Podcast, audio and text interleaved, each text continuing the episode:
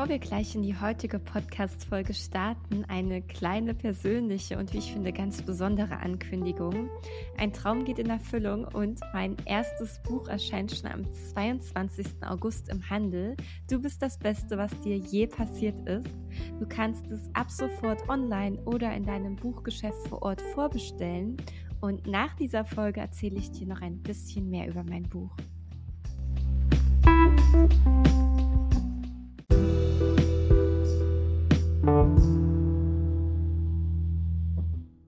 Willkommen zur neuesten Folge von Glücklich sein. Heute erwartet euch ein spannendes Gespräch mit einer ganz besonderen Frau, die als erfolgreiche Schauspielerin, Fernsehmoderatorin und Autorin bekannt ist. Geprägt von einer bewegenden Familiengeschichte und verschiedenen Kulturen teilt sie ihre Lektion über Erfüllung und Zufriedenheit. Wir sprechen über ihre persönlichen Herausforderungen und Schicksalsschläge, ihr neuestes Buch Das Leben schwer nehmen ist einfach zu anstrengend und was Lebensglück für sie bedeutet. Ohne weiteres Geheimnis begrüßen wir die Frau, die in gute Zeiten, schlechte Zeiten als Verena Koch bekannt wurde. Herzlich willkommen, Susan Sideropoulos. Vielen, vielen Dank für die nette Ankündigung. Ich freue mich sehr, dass du da bist. Ich habe bei dir auf Instagram gesehen, dass du gestern schlimm mit Migräne zu kämpfen hattest. Ja, heute geht es mir wieder echt gut und ich bin super erleichtert, weil das war jetzt so eine tägliche Odyssee. Die letzten, ich glaube, sechs oder sieben Tage hatte ich jetzt jeden Tag äh, Kopfschmerzen. Und gestern war so das, ich glaube, das ähm, höchste Level erreicht. Ich glaube, dann ist einmal eskaliert und wenn ich Glück habe, bin ich jetzt über diese Phase hinweg.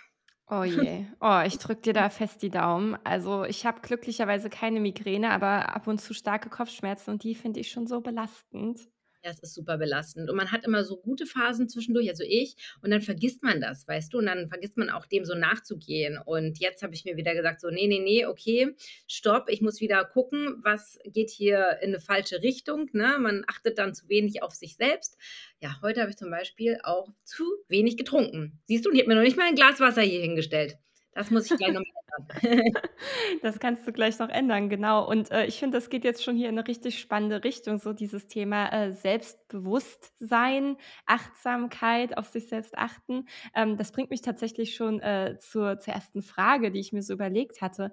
Denn Glück ist ja für dich, äh, wirklich ein Herzensthema. Nicht umsonst hast du ja „Rosarotes Glück“ geschrieben, dein erstes Buch oder jetzt auch das zweite, „Das Leben schwer nehmen ist einfach zu anstrengend“. Was bedeutet denn Glück für dich persönlich? Ähm, ja, also erstmal finde ich, dass man unterscheiden muss, ähm, so Glück gehabt, ne, und Glück. Und also man kann das natürlich in verschiedene Arten und Weisen definieren. Und ich finde, man kann das sehr, sehr gut unterscheiden. Also Glück gehabt ist so, uh, ich bin ein, äh, eine Sekunde äh, früher habe ich eingehalten und das Auto kam vorbeigerast oder sowas. Ne? Äh, dass es etwas landet neben dir auf dem Boden, es hätte auch deinen Kopf treffen können. Das sind so Momente, wo man sagt, so, puh, Glück gehabt. Ne? Ähm, und dann gibt es halt eben das kleine Glück, sage ich immer, und das große Glück, da mache ich auch nochmal eine Unterscheidung, ja, also das große Glück, dann diese Riesenereignisse, keine Ahnung, heiraten, eine Geburt, ein Wiedertreffen mit jemandem, den man ganz lange nicht gesehen hat, ähm, ein neuer Job geht los, ähm, das sind so diese riesen Glücksmomente. Und dann gibt es halt eben noch das kleine Glück. Und das kleine Glück, glaube ich, umgibt uns permanent und überall und immer. Aber wir sind häufig eben für dieses kleine Glück auch blind, weil wir ständig so durchs Leben rasen und rennen und ähm, irgendwie auch diesem großen Glück so nachjagen. Und deswegen glaube ich, dass wir das kleine übersehen. Und deswegen habe ich das auch so ein bisschen in meinen Büchern äh, unterteilt, um auch die Aufmerksamkeit dafür wieder zu schaffen. Das finde ich super, super wichtig. Und ich finde es auch spannend, dass du nochmal unterschieden hast. Ich nenne das gerne zwischen Zufallsglück und Lebensglück. Also Zufallsglück, wie du schon meintest, irgendwas fällt runter und hat nicht den Kopf getroffen. Und äh, Lebensglück wirklich äh, diese großen und kleinen Glücksmomente. Im Englischen unterscheiden äh, die Menschen ja zwischen Luck und Happiness. Äh, mhm. Schade, dass das im Deutschen äh, nicht so möglich ist, weil ich glaube, das würde vieles so vereinfachen. Mhm. Ähm, aber ich ich sehe das so wie du, diese kleinen Glücksmomente, die sind ganz, ganz essentiell und dürfen absolut nicht unterschätzt werden. Was tust du denn in deinem Leben, im Alltag, um die bewusst wahrzunehmen? Hm, also, ich bin, glaube ich, schon jemand, ähm, ich würde sagen, ähm, so das innere Kind ist bei mir sehr präsent, ja. Und Kinder, die sehen ja das kleine Glück, ne? Die bleiben immer stehen, wenn sie irgendwas sehen. Und dann gucken die sich so einen Regenbogen an. Und die Mutter sagt dann immer: Komm weiter, wir haben doch keine Zeit. Das ist doch jetzt nicht so wichtig. Und ähm, ich glaube, ich bin da noch ein bisschen hängen geblieben, was positiv ist, weil ähm, mir entgeht häufig das kleine Glück nicht. Also ähm, ich kann das schon wahrnehmen, dass ich jetzt hier sitze und ähm, meinen Balkon angucke und dann denke ich so, oh, wie schön, da kommen jetzt schon Blümchen raus und das hat, ist ja auch ein Glücksmoment, ja. Oder halt eben morgens ähm, der erste Kaffee am Morgen, den beschreibe ich auch in meinem Buch. Ähm, der geht natürlich unter, wenn wir ihn nicht bewusst wahrnehmen, ne? wenn wir das so nebenbei und ähm, zwischen Brotbox äh, machen und äh, noch hier Haare kämmen und keine Ahnung, äh, steh auf, lauf, bla. Also dann geht natürlich so ein, so ein kleiner Moment unter. Und deswegen ähm, versuche ich, mir auch so ein bisschen Zeit zu nehmen für so einen kleinen Moment. Und ich weiß, wir haben wenig Zeit, wir alle. Aber ich glaube, wir können schon sagen, ich nehme mir jetzt diese zwei Minuten und genieße jetzt meinen Kaffee zum Beispiel. Voll der Glücksmoment für mich. Oh ja, also Genuss ist für mich auch ein großer Glücksmoment, ähm, auch wenn ich so was, äh, Leckeres esse und das muss jetzt gar nichts, äh, Besonderes sein, ja? Ich ich liebe es, Essen zu genießen und meine äh, Mutti lacht immer, wenn ich mit ihr esse, denn jedes Mal mache ich so: „Hm“, wenn ich Mhm. esse und mir Ja. ist das gar nicht bewusst und sie meinte so: „Ach ja, da ist Vanessa wieder mit ihrem Hm.“ Voll schön, sagt mein Mann auch immer. Er sagt immer so: „Ey, es gibt nichts Cooleres, als dich zu beobachten, wie du ein Dessert isst.“ Bei mir ist es ganz doll auf süße Sachen, äh, ja. Und wenn ich das dann und wenn das dann schon kommt und dann freue ich mich so und dann dieser erste Bissen und das ist so wow, ja. Bin ich voll bei dir. Wie ist es denn, ähm welchen Rat hast du denn vielleicht für Menschen, die da jetzt noch nicht, äh, ganz so weit sind wie du, die vielleicht auch nicht mehr so dieses innere Kind so ausgeprägt haben im Alltag? Was ist denn so ein erster Schritt, den die gehen können, um dieses Bewusstsein zu stärken? Ähm, also in meinem ersten Buch, äh, „Rosarotes Glück“, heißt ja die Unterüberschrift: „Setz doch mal die rosarote Brille auf.“ Und das bedeutet im Umkehrschluss, ähm, die Fokussierung. Also, wir alle laufen ja mit irgend 'ner Brille durch die Gegend, ne? Und deswegen sage ich, ich finde es sehr clever, sich die rosarote aufzusetzen. Und das hat nichts damit zu tun, dass wir Negatives damit ausblenden und alles nur noch verschönigen. Und das ist es gar nicht, sondern eigentlich möchte ich damit sagen, wir fokussieren uns auf Möglichkeiten und auf das, was schon da ist. Ja, das hat viel mit Dankbarkeit zu tun. Das hat was damit zu tun, ähm, ja, richten wir jetzt unseren Blick auf alles, was gerade nicht möglich ist oder vielleicht auch nur auf die eine Sache, die nicht möglich ist oder ähm, das kann man auf alles beziehen. Unseren Körper, ja, beschäftigen wir uns tagtäglich damit, ähm, was nicht gut ist oder fokussieren wir uns auf die Dinge, die schon richtig gut sind, ja? Hat eine ganz andere Energie. Und ich glaube, das kann man durchaus trainieren und zwar Stück für Stück. Man kann jetzt nicht von jetzt auf gleich eine rosarote Brille aufsetzen und plötzlich funktioniert das in allen Lebenslagen. Mir auch nicht, definitiv. Und ich glaube, da muss man den Druck auch komplett rausnehmen und sagen: „Ich probiere das jeden Tag immer wieder aufs Neue mit kleinen Sachen.“ Heute nehme ich mir vor, dass ich eigentlich ja immer über meinen, ähm, Hintern meckere und heute drehe ich die ganze Geschichte mal um und immer wenn ich mich vor 'n Spiegel stelle, bedanke ich mich für alles, was gut ist und der Hintern ist halt eben auch da. Was soll ich machen, Aber eben das mal umdrehen und mal gucken, wie das so läuft an dem Tag, ja? Also, und wie auch Menschen auf dich reagieren in dem Moment, wo du plötzlich die Dinge mal wertschätzt, die alle ganz gut sind, ja? Wenn du sagst so: „Ey, eigentlich habe ich meinen, ähm, Bauch die ganze Zeit gar keine Aufmerksamkeit geschenkt. Ja, der war schon immer ganz schön und so, aber, ähm, ich war ja immer so sehr mit meinem hinten mit meinem großen Hintern beschäftigt, ja? Und wenn du das aber umdrehst, ähm, hast du läufst du mit 'nem ganz anderen, ähm, Energie durch die Gegend und die Leute sehen dich auch mit anderen Augen. Das ist voll verrückt, aber so ist es. Es ist einfach so. Ja, das ist absolut Gold wert. Ich meine, oftmals fokussieren wir uns ja so auf die ein, 2 oder 3, wie viel auch immer Dinge, die nicht gut laufen oder die uns an uns nicht so gut gefallen und, äh, missachten oder übersehen da diesen riesigen Berg an Dingen, die gut laufen, die uns an uns gefallen. Ähm, und ich glaube, das, äh, dürfen wir uns alle, ähm, auch noch mehr auf die Fahne schreiben, selbst wenn das schon gut klappt. Genau, weil es hat ja was mit Energie. Klar, muss man ein bisschen daran glauben. In meinem Buch sage ich auch, dieses ganze Manifestieren und Energiezeugs, äh, ja, funktioniert tatsächlich nur über die Devise, ähm, es klappt, wenn ich dran glaube. Ne? Die meisten sagen aber, ich muss erst mal, ich muss das erstmal sehen und dann glaube ich daran. Aber hier funktioniert es halt andersrum, ne?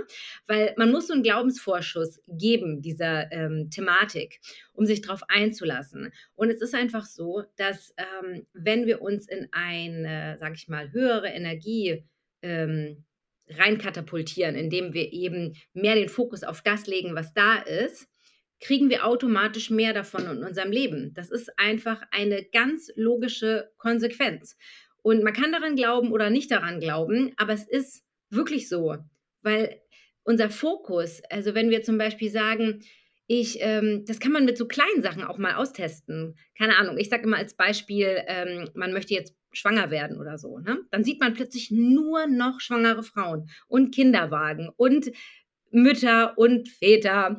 Und, und man denkt sich so, das kann doch unmöglich sein, dass die immer schon da waren. Aber die waren immer da, nur mein Fokus war ganz woanders. Deswegen habe ich die übersehen vorher. Und so funktioniert es mit allem.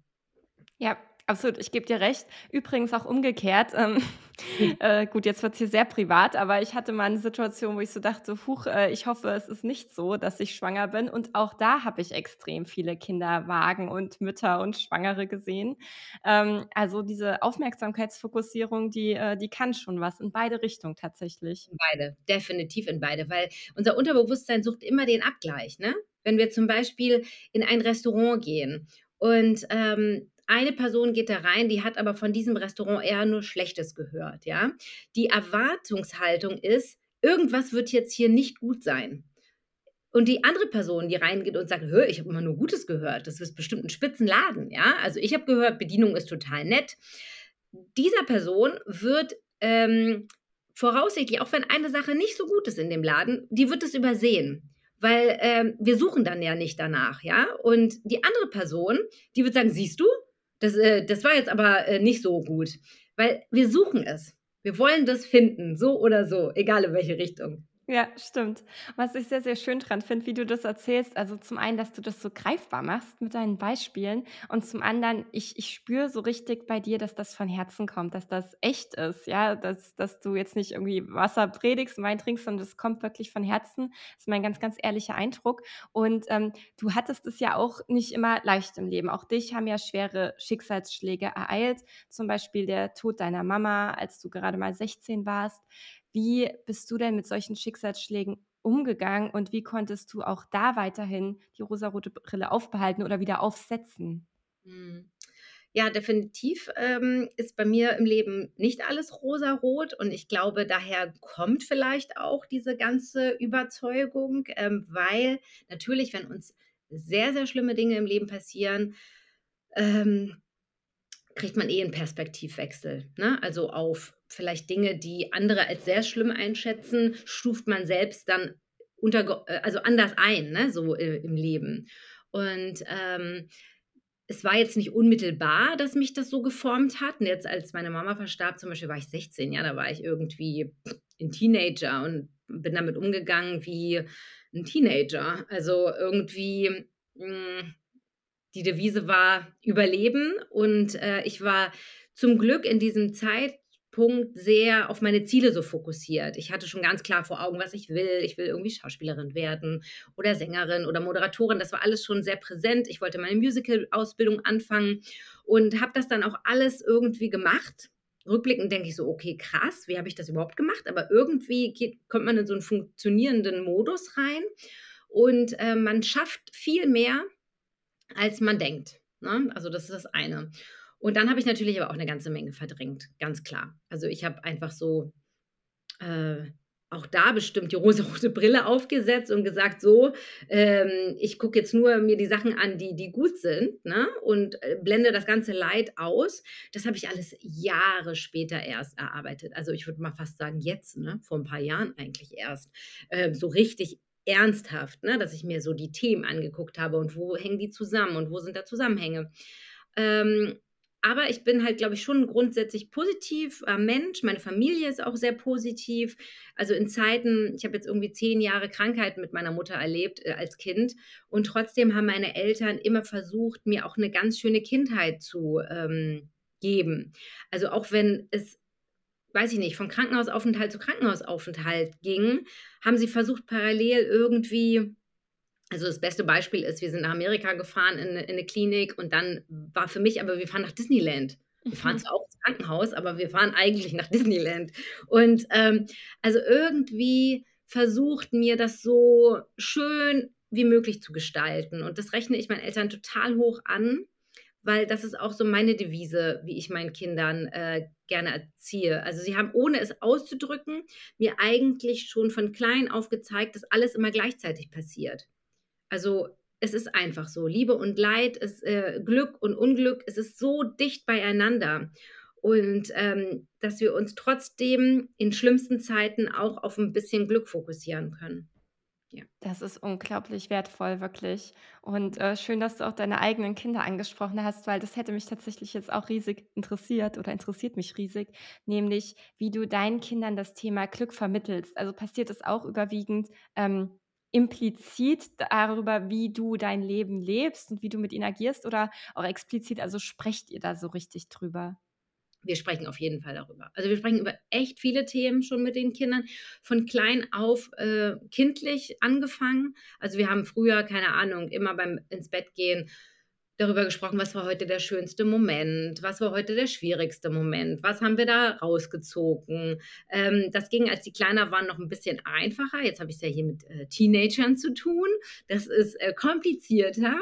Nichtsdestotrotz, ähm, sprechen wir ganz viel auch über Empathie. Das ist mir, glaube ich, das allerwichtigste Thema und Wert, den ich hoffentlich vermitteln kann irgendwie. Also, ich wir sagen das den Kindern auch immer. Also, ob die jetzt mal 'ne 5 nach Hause bringen oder 'ne 6, ist mir ehrlich gesagt komplett egal. Aber ich möchte gerne, dass sie mich nie anrufen und sagen, ähm: „Dein Kind hat hier XY ausgeschlossen, gemobbt“ oder weiß ich nicht was, äh, verprügelt. Ich habe ja Jungs. Ähm, äh, klar gibt's diese Sachen, ist manche Sachen passieren einfach, ja, aber sich über Gespräche ganz viel in andere reinzuversetzen, das ist mir total wichtig. Also, ich habe gestern Abend grade erst so 'n Gespräch mit meinem großen Sohn gehabt, der erzählt hat, dass die äh, eine höhere Klasse war jetzt auf Klassenfahrt und die fahren nämlich jetzt auch auf Klassenfahrt. Und dann meinten die: „Das war super bei denen, aber die haben alle 'n Tadel bekommen.“ Ich sage so: „Warum haben die denn alle 'n Tadel bekommen?“ „Ja, die haben da so viel Scheiße gebaut da aber das war voll lustig. Die haben das Hotelzimmer da total auseinandergenommen und, ähm, dann haben die nachher voll Ärger bekommen, aber es war so lustig.“ Und ich sage so: „Okay, es ist lustig, aber überleg mal stell dir mal vor, das Hotel würde deinem Opa gehören. Und der muss jetzt sich um alles kümmern, was da irgendwelche Kinder kaputtgemacht haben.“ Er so: „Ja, aber es bezahlt doch die Versicherung.“ Ich sage so: „Ja, aber die ganzen Sorgen und dass er vielleicht dieses Zimmer jetzt für 'ne Weile nicht nutzen kann und nicht vermieten kann, das macht die Kosten wieder für ihn hoch. Und das ist ein das könnte jetzt dein Opa sein, deine Oma sein, das könnten wir sein. Stell dir mal vor, da würden Kinder reinkommen, denen ist das komplett egal, was mit denen passiert.“ Und das hat in ihm so viel zum Nachdenken gebracht und so greifbar gemacht, dass das ja okay, in dem Moment sind es Fremde, aber das könnten auch ja, meine Familie sein. Und dann ist es 'ne ganz andere Situation. Ich finde das ganz, ganz wertvoll, wie du das angegangen bist, weil du hast gleichzeitig Empathie für ihn erklärt und greifbar gemacht, weil du sie vorgelebt hast. Und ich glaube, das ist was, äh, was unglaublich wertvoll ist, grad bei Kindern, denn dadurch haben sie ja dieses Vorbild und können auch danach handeln. Also, Genau. super, super schön. Probieren unser Bestes. Klappt nicht immer, sage ich ganz ehrlich, ne? Wir sind alle das 1. Mal in dieser Situation. Manche Sachen klappen, manche nicht oder manche klappen vielleicht auch erst später. Daran glaube ich ja auch, dass man dann rückblickend ne, dass die etwas älter werden und sich dann doch an Sa Sachen erinnern. Ja. Ja, und du bist ja in deiner Jugend oder in deiner Kindheit du bist ja mit jüdischen Werten und Traditionen aufgewachsen. Welche Rolle spielt denn Glaube für dich oder auch welche Rolle spielen diese kulturellen Einflüsse für dich in deinem Leben und auch in Hinsicht auf dein Lebensglück? Hm, ja, ehrlich gesagt auch 'ne große Rolle. Wir sind jetzt überhaupt nicht religiös, wir sind traditionell also, ich bin traditionell aufgewachsen und wir leben auch zu Hause traditionell. Ich bin noch multikulturell aufgewachsen, sprich mein Vater ist aus Griechenland, meine Mutter kam aus Israel Meine Großeltern kamen aus Deutschland. Ähm, wir hatten noch auf allen Überfluss noch 'n Griech äh, 'n italienisches Restaurant. Gut, das hat jetzt kulturell nicht viel eingebracht, aber irgendwie doch hat es so lustig, ähm, vergrößert, das Spektrum. Und ich mag das total gerne. Und für mich, äh, sind jüdische Religion zu leben in der Form, wie wir das machen, traditionell, hat es auch was mit Achtsamkeit tatsächlich zu tun, witzigerweise. Weil zum Beispiel feiern wir jeden Freitagabend Schabbat. Das ist, ähm kurze Erklärung, äh, man sagt, Gott hat die Welt erschaffen und, ähm, am am 7. Tag ist der der Ruhetag, ja? Und, ähm, das feiert man im Prinzip und wenn man jetzt sehr religiös ist, dürfte man nicht arbeiten, nicht äh, gar keine Arbeiten verrichten, keinen Strom nutzen, kein Auto fahren. So streng machen wir das alles überhaupt nicht. Uns geht's mehr darum, dass die Familie dann zusammenkommt am Freitag oder auch Freunde oder wir sind mal bei Freunden. Man macht gewisse Gebete, Rituale. Ich halte ganz viel von Ritualen, von wiederkehrenden Sachen, auch in anderen Formen. Ähm, und es ist so 'n bisschen dieses dankbar auf die Woche zurückgucken und, ähm und auch einfach mal mit der Familie sich Zeit nehmen. Also, wir sagen das auch immer den Kindern: „Es ist wichtig, dass wir auch Zeit mit den Großeltern verbringen und dass die, äh, einfach mit uns sind.“ Und, ähm und die Kinder mögen auch das alles so dann zu leben. Und das ist für mich eigentlich das. Und für manche ist es Religion, andere nehmen sich das woanders her. Es ist eigentlich auch vollkommen egal, was es ist. Ähm, ja, ich mag halt diese ganzen Traditionen. Bei unseren jüdischen Feiertagen, die haben alle was mit Essen zu tun. Und es geht immer nur darum, dass die Familie an einem großen Tisch sitzt und ganz viel isst. Also, es ist schön. Ja, also, bei Essen holst du mich definitiv auch immer ab. Und auch bei Gemeinschaft. Das hat ja so 'n riesigen Einfluss auf das Glücksempfinden, ja, dass man mit seinem Liebsten zusammen ist. Und du hast ja auch dieses Thema, äh, Tradition und Rituale angesprochen. Gibt es denn so andere Rituale, die du in deinen Alltag einbaust, um zum Beispiel Stress abzubauen, um wieder in deine Mitte zu kommen? Ja, also, äh, Familienritual bei uns ist definitiv, äh, Frühstücken, gemeinsames Frühstück. Also, ähm, ich frühstücke zwar nicht, aber ich sitze mit am Tisch und trinke meinen Kaffee. Es geht auch gar nicht um das Frühstück selbst, sondern um diese Zeit zusammen irgendwie in den Tag zu starten. Und, ähm, wir stehen dafür auch tatsächlich noch 'ne 1/2 Stunde eher auf, als wir müssten, weil wir gemerkt haben, die 1/2 Stunde später, früher man ist sowieso müde, also müssen wir nicht drüber reden, ob um 6:20 oder um, äh, 6:10 der Wecker klingelt, ist egal. Ähm, daher machen wir das. Dadurch nehme ich mir auch diese Zeit, dass ich hochgehe, meinen Kaffee trinke und dann meine Kinder wecke. Das also, habe ich diesen kleinen Glücksmoment schon vorher erlebt. Und, ähm, das ist für mich total wichtig. Dann hole ich die Kinder und dann, ja, starten wir irgendwie 'n bisschen stressfreier. Also, ich gebe zu, es ist entzerrt nicht komplett den Stress, weil am Ende artet es immer trotzdem aus wie: „Schnell, Tasche anziehen und du musst los und“ klar, irgendwie passiert es dann, aber es ist 'n bisschen schöner, der Start. Also, das ist definitiv ein, äh, schönes Familiengemeinsames Ritual. Und das an und und sonst, ähm, ja, versuche ich eigentlich mindestens ja, wie soll ich sagen? Also, es ist jetzt nicht so, dass ich das jeden Tag mache. Also, ich bin auch kein Freund davon, von diesen akribischen „Zu der Uhrzeit muss ich das machen“, das löst in mir total viel Druck aus. Das kann ich überhaupt nicht leiden. Aber ich versuche mich immer mal wieder an an Dinge zu erinnern, zum Beispiel, dass ich Hausarbeit mit irgendwie einem Mehrwert verknüpfen kann, ja? Ich kann die Wäsche aufhängen und dabei mit meiner Freundin telefonieren oder einen Podcast hören. Oder ich, ähm, äh, nehme mir kurz 10 Minuten, um ein bisschen was zu lesen. Ähm, ja, also, das sind so Dinge, wo ich mir so 'n bisschen meinen Space raushole. Ja, also, so Me-Time schaffen, so kleine Oasen im Alltag, das finde ich auch total wichtig. Für mich ist es, wenn ich mit meinem Hund in den Wald gehe. Ähm, Mhm. gut, das ist dann meistens schon 'ne längere Geschichte, das dauert dann schon locker 'ne Stunde. Aber auch da sage ich mir, das brauche ich einfach, mal so an der frischen Luft sein, in Bewegung sein, den Kopf freikriegen. Ab und zu höre ich da auch 'n Podcast, aber eher selten, ähm, auch um da eben mal so mit allen Sinnen dort präsent zu sein. Ähm, und das bringt mich auch so 'n bisschen zum Thema Achtsamkeit. Hast du's auch schon mal mit, äh, Meditation probiert oder progressiver Muskelrelaxation oder autogenem Training oder was es da so alles gibt? Ja, also, ich habe, äh, ja schon zweimal die Ruso gemacht von Laura Marlina Seiler. Das ist 'n Onlineseminar, was im Prinzip jeden Tag äh, Meditation auch beinhaltet. Aber geführte Meditation. Also was ich jetzt nicht so gut kann, ist mich jetzt irgendwie zehn Minuten auf eigene Faust, äh, ich konzentriere mich auf meinen Atem und ähm, habe ich auch schon mal in so einem Achtsamkeitsseminar gelernt. Ist nicht so meine Welt. Da drifte ich total ab. Also ich mag gerne was hören, und abgeholt werden und irgendwie auch eine Gehmeditation finde ich sehr, sehr cool. Gibt es diverse tolle, ähm, die ich schon gemacht habe, wo man einfach spazieren geht und dabei irgendwie auf manche Sachen guckt. Das mag ich. Mm, und ich habe in meinem Buch äh, ein Kapitel, das heißt Spiritueller Schnickschnack geht es auch ohne. Da habe ich quasi Meditationsalternativen ähm, die ich so ganz gut finde. Ähm, weil am Ende des Tages muss Meditation ja gar nicht sein, auf einer Matte sitzend und irgendwie die Arme nach außen und äh, die Augen geschlossen, sondern Meditation geht ja eigentlich darum, dass man in dem Moment ist. So wie du mit deinem Hund, habe ich jetzt Beispiele wie Essen, Duschen, Wäsche aufhängen, ähm, also eigentlich Dinge, die für mich auch Meditation sein können. Ja, also wenn wir wirklich das machen und uns nur darauf konzentrieren. Das ist zwar lustig, aber Wäsche aufhängen ist für mich total meditativ. Also ich liebe das. Und da mache ich eigentlich auch gerne nichts anderes parallel. Und ich mag das, ich habe da so meine Ordnung und ich mag auch nicht, wenn das jemand anderes macht. Ja, bei mir müssen die Strümpfe da und die, die T-Shirts da und dann mache ich das alles so irgendwie schön. Und ich mag das auch abhängen. Das ist für mich auch eine Me-Time weil ich die so anders für mich umgeschiftet habe, dass das ein cooler Moment ist für mich so. Ja.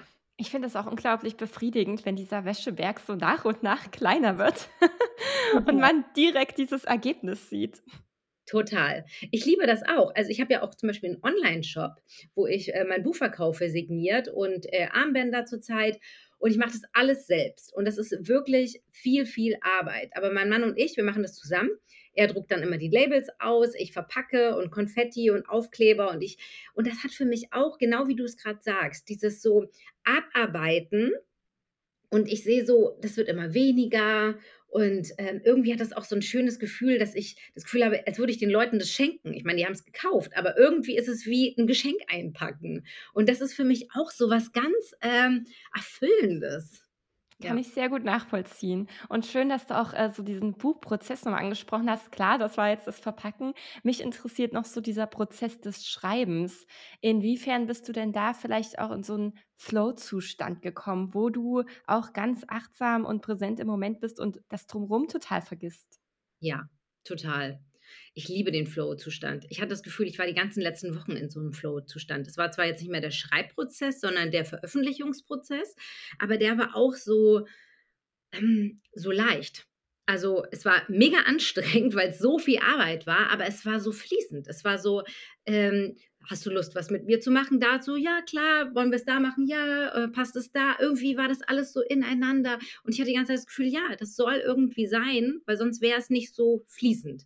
Und beim Schreibprozess, ja, hatte ich auch Momente, wo gar nichts geflossen ist, ja, und auch da habe ich ein Kapitel drüber geschrieben, äh, über Scheitern, wo ich tatsächlich da saß und dachte so, boah, ich schreibe hier ein Buch über Glück und Leichtigkeit und Freude und ich bin selbst total unglücklich und überhaupt nicht in der Leichtigkeit. Fühlt sich an wie eine Lüge. Aber eigentlich ist es Quatsch, weil wir sind alle mal in solchen Momenten und in solchen Momenten, ja. Also ich habe ja jetzt die Weisheit nicht mit Löffeln gefressen. Das heißt, ich ähm, und deswegen war es für mich ein guter Ausgangspunkt zu sagen, okay, dann schreibe ich jetzt eben übers Scheitern. Ja, das ist doch auch schön, ja, gehört auch dazu. Und da sind wir alle mal drin in dem, in dem Ding. Und, ähm, und dann war das wieder ein richtig guter Flow. Also, ja, doch total spannend, wie du da diese Schreibblockade umgedreht hast, wieder in was Produktives und Wertvolles, indem du eben genau darüber geschrieben hast. Ich glaube, das ist auch äh, ein Teil, äh, den du da ähm, direkt zu Beginn deines Buches beschrieben hast, so den Spieß umdrehen. Mhm. Ne? Äh, kannst du uns darüber noch so ein bisschen mehr erzählen? Äh, in welcher Form meinst du es? Ich habe es nämlich mehr öfter. Ich habe es einmal beim im Kapitel über das Umfeld, habe ich, rede ich über Spieß umdrehen, also quasi ähm, ja, wenn man es mit, sage ich jetzt mal, Menschen zu tun hat, da geht es ein bisschen um sein Umfeld zu tieren, wer tut mir gut, wer tut mir nicht gut. Und da beschreibe ich zum Beispiel eine Situation vom wegen Spieß umdrehen, dass man quasi aufhört, die Leute die ganze Zeit zu belabern und irgendwas ähm, äh, denen einzutrichtern, sondern eher eigentlich den komplett das nur vorleben, ja, also deine Lebensphilosophie vor, vorleben. Entweder hast du so gute Laune, dass sie von alleine gehen, das finde ich eigentlich sehr lustig, äh, dann bist du sie auch los. Ja, du hast vielleicht doch irgendwas bewirkt und die denken sich im, im Nachgang so, also irgendwas läuft da ganz gut. Eigentlich will ich auch was davon haben, von diesem Kuchen. Ja, ja, richtig, richtig gut. Genau, das meinte ich tatsächlich auch, äh, die Stelle. Ich hatte es auch noch mal woanders, aber ich habe es grad, äh, tatsächlich auch gar nicht mehr aufm Schirm. Lustig, wenn der wenn das wenn der Kopf manchmal so blank ist. Ähm, aber, ähm, finde ich richtig gut, dieses, ähm diese diesen Perspektivwechsel einnehmen und dann zu gucken: „Okay, hier ist grad was, 'n Mensch oder 'ne Situation, 'ne Schreibblockade, was auch immer, was mir grade vielleicht nicht gut tut oder was ich gern anders hätte und hey, jetzt mache ich da was anderes draus. Ich mache 'ne 180-Grad-Drehung und nutze das für mich.“ Genau, total gut. Gibt es auch Momente, wo dir das nicht so gut gelingt? Ähm, ja, definitiv. Also, ähm, es gibt ganz viele Momente, wo ich auch gar nicht so positiv gestimmt oder naja, was ist positiv gestimmt, ist falsch. Also, ich bin schon man muss ja mal kurz das das Ding rausnehmen, dass Optimisten ja immer gute Laune haben, ne? Also, das stimmt ja nicht. Äh, ich sage immer, Optimisten sind einfach nur sehr zuversichtliche Menschen und die können das anders einordnen. Die verstehen einfach, dass jetzt habe ich gerade einen schlechten Tag, aber ich weiß auch, morgen ist ein neuer Tag. Das sind Optimisten. Und Pessimisten, die bleiben da irgendwie so drin, ja? Die die verharren da in so in so 'nem Moment. Und ähm, natürlich bin ich komme ich immer wieder auch an meine Grenzen und immer wieder ertappe ich mich auch in meinen Mustern, dass ich dann wieder Sachen mache, die, wo ich dachte, da bin ich schon längst drüber weg, dann bin ich da wieder drin. Also wie zum Beispiel, dass ich ständig sage, ich ärgere mich. Ich ärgere mich ja ständig über irgendwas, ja. Und ähm, mein Mann dann immer sagt, oh Gott, ey, schon wieder, ja. Also jetzt ist das doch mal los. Das ist doch schon vor vorbei. Wie kannst du dich denn immer noch darüber ärgern? Aber da bin ich total, da, da, das, das bin nun mal ich, ne? Da brauche ich halt auch meine Zeit. Aber was das Gute ist, ähm, wenn du es dann selber erkennst, ne? Wenn du dann einfach schneller sagen kannst, ah ja, okay, ja, jetzt sage ich das wieder, hm, bringt mich das, bringt mir das was, hilft mir das? Nein, okay, jetzt kann ich doch noch mal 'ne neue Entscheidung treffen und das ist ganz gut. Ja, absolut. Ähm, witzig. Mein mein Freund ist auch so, ja, der lebt auch so richtig krass im Moment und, äh, Vergangenheit zählt quasi gar nicht für ihn. Und, äh, der sagt dann auch mal so: „Hä, dass du darüber noch nachdenkst?“ Da da kommt leider das Elefantengedächtnis irgendwie, was ja auch manchmal positiv ist, ja, nur in den Momenten dann halt nicht ganz so. Ja, genau. Wir haben Mhm. jetzt ja schon ganz viel über, ähm über so oder du hast ganz viel über Tipps gesprochen, was wir wirklich so konkret im Alltag machen können, um um Stress abzubauen, um uns gut zu fühlen, um den Fokus zu shiften.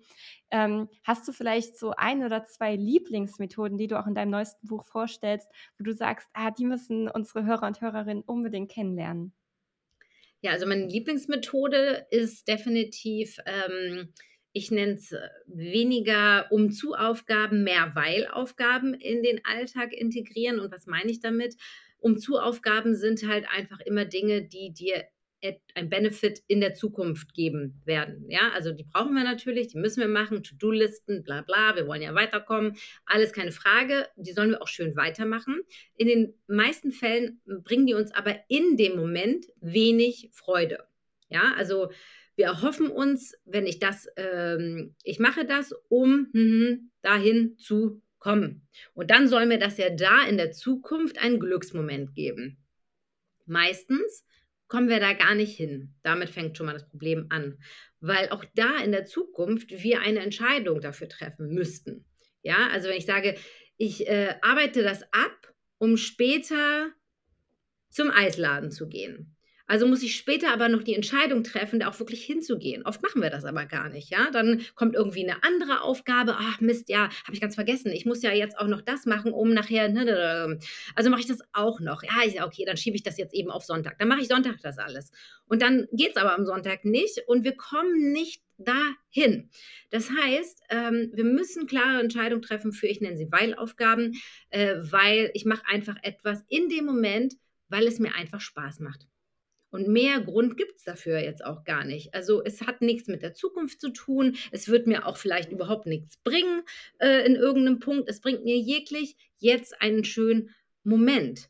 Und das dürfen wir einfach nicht unterschätzen. Und vor allem sagen wir oft: „Ich kann das nicht machen, weil ich muss ja so viel arbeiten.“ Ähm, Punkt, also was ich aber gemerkt habe, ist, ich bin so viel produktiver und ich kann so viel mehr schwere Dinge leisten, wenn ich zwischendurch mal kurz etwas mache, was mir Spaß macht.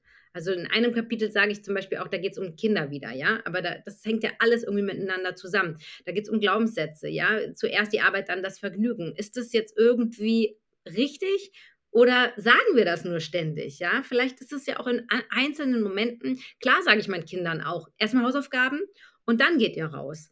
Aber ich kann ja auch mal Ausnahmen machen. Ich kann ja auch mal merken, boah, ey, die sind so platt jetzt von der Schule. Ich kann von denen jetzt nicht erwarten, dass die jetzt sich noch mal eine Stunde hinsetzen. Die müssen jetzt erstmal eine Stunde äh, Fußball spielen gehen, Playstation spielen und danach können sie wieder sich konzentrieren. Und so sind wir auch. Ich musste auch direkt dran denken, dass vieles wirklich so von unserer Gesellschaft eingetrichtert wird, ebenso wie ähm, erst die Arbeit, dann das Vergnügen. Und dass das dann natürlich von Generation zu Generation weitergegeben wird, wenn wir es nicht unterbrechen. Ähm, und äh, sich darüber bewusst zu werden, ist schon mal so ein äh, ganz, ganz äh, kraftvoller und wichtiger Schritt in meinen Augen auch.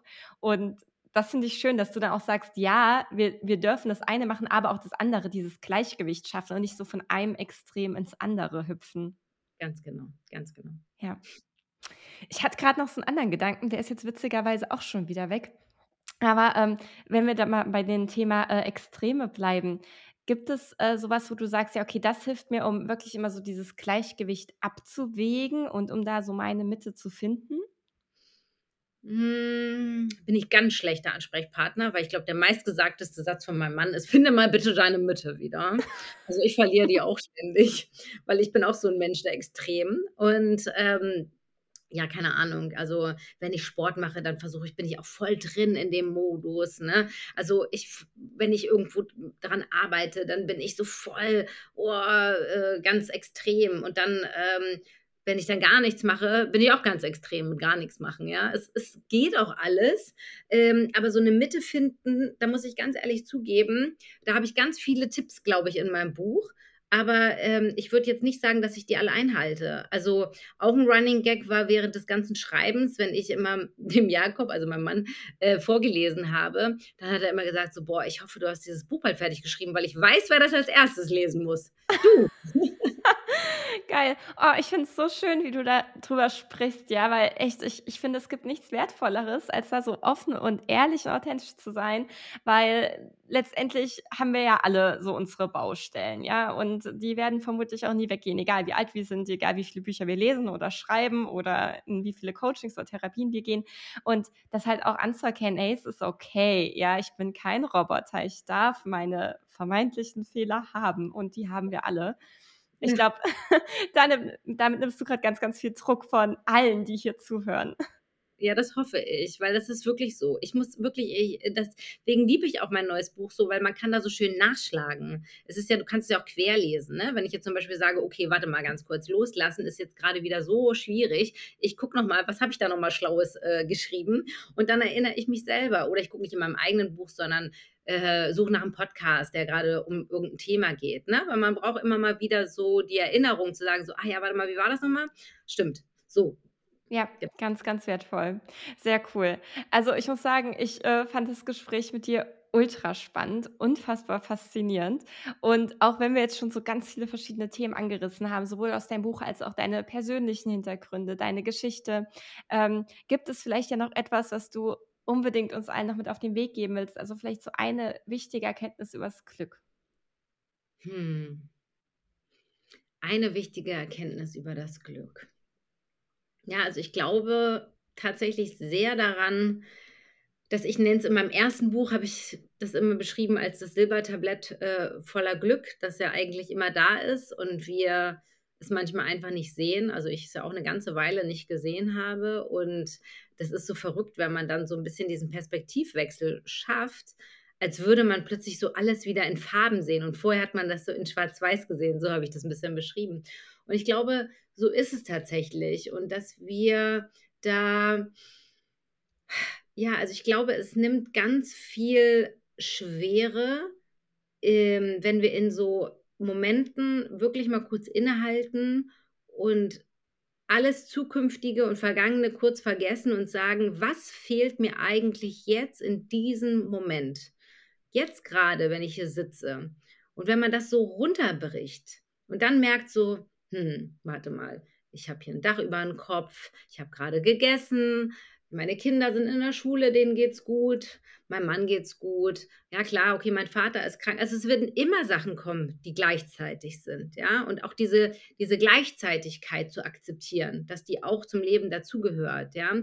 Das nimmt einem ganz viel Druck und Ohnmacht, weil manchmal sind wir in dieser Ohnmacht, ja, wenn wir sagen so: „Oh, das erdrückt mich aber alles, ja, von rechts und links und überall, aber ich kann gar nichts tun.“ Glaube ich, können wir was wir tun können, ist, diese Gleichzeitigkeit zu akzeptieren und zu schauen, was kann ich jetzt gerade in diesem Augenblick mir Gutes tun? Und dann äh, geht es auch, ähm, dann, dann kann ich diesen Butterfly-Effekt quasi in Gang setzen. Ja. Super schön. Susanne, ich nehme mir richtig, richtig viel aus unserem Gespräch mit, vor allem aber diese Gleichzeitigkeit, weil du das so herrlich bildhaft beschrieben hast und mich das wirklich, wirklich berührt hat. Und ähm, ja, insofern vielen lieben Dank, dass du hier warst. Danke für deine Zeit und danke für all die Impulse. Dankeschön, sehr, sehr gerne.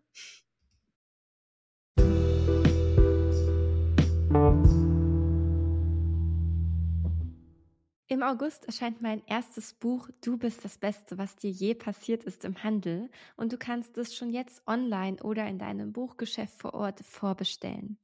In meinem Buch lade ich dich ein auf eine inspirierende Entdeckungstour, damit du dein inneres Glück aufspüren und deinen wahren Wert erkennen kannst.